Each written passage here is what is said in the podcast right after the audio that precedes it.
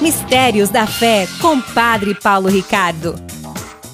Você é precioso aos olhos de Deus.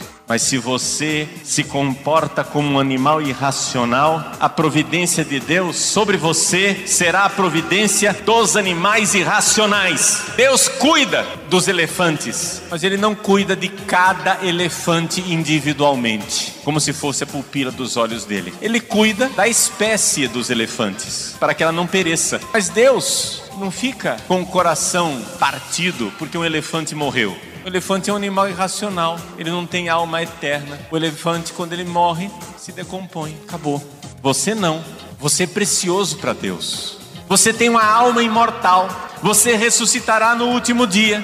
E Deus quer cuidar de você como a pupila dos olhos mas você não quer ser cuidado por Deus, porque você se colocou debaixo do poder do demônio. Você fez a opção, você escolheu. Os que se casam banindo Deus do seu coração, ou seja, tirando Deus do seu coração e de seu pensamento, e se entregam à sua paixão como um cavalo e como um burro, como um jumento, que não tem entendimento. Sobre estes, o demônio tem poder. É por isso que quando Tobias se casa com Sara, na noite de núpcias, Tobias diz para Sara: Levanta, minha irmã, vamos rezar, vamos nos colocar diante de Deus. E ele faz a sua oração.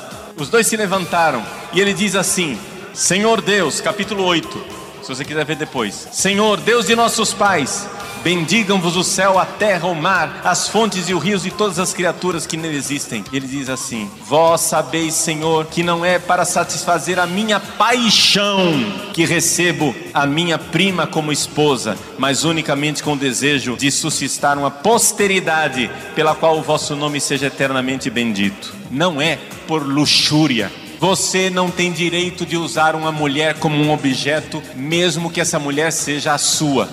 Mulher não é coisa, mulher não é objeto, mesmo que você esteja casado. O casamento não é alvará para usar a mulher como objeto. Casamento é caminho de santificação, onde nem o homem nem a mulher são objeto, nem o homem nem a mulher podem se usar mutuamente. E se dentro do seu casamento você está tendo sexo desregrado, que não está aberto à vida que não está conforme a vontade de Deus, não reclame de estar fora dos cuidados divinos. Foi você quem se excluiu. E é por isso que existem dois povos, aqui mesmo, no centro de evangelização, nesse momento, existem dois povos. A qual dos dois povos você pertence, eu não sei. São duas cidades. Uma é Jerusalém, a outra é Babilônia. Uma significa paz, outra significa confusão. Santo Agostinho diz no seu livro A Cidade de Deus, no capítulo 28: Dois amores construíram duas cidades. Quais são esses dois amores? O amor de si até o desprezo de Deus construiu a cidade terrena. E o amor de Deus, o amor de Deus até o desprezo de si construiu a cidade celeste. Qual das duas cidades você faz parte? São duas providências diferentes, são dois povos diferentes. Quem está na cidade celeste, Deus cuida como a pupila dos olhos, com seus anjos, o tempo todo. Cada pequeno detalhe da sua vida é cuidado por Deus. Mas se você está em pecado, Deus quer cuidar de você. Deus ama você, mas você o despreza. O amor de si até o desprezo de Deus. Amor sui, usque ad contemptum Dei. O desprezo de Deus. Você vai dizer, mas padre, é muito ultrapassada essa visão. É muito ultrapassada essa história de que eu tenho que desprezar a mim mesmo.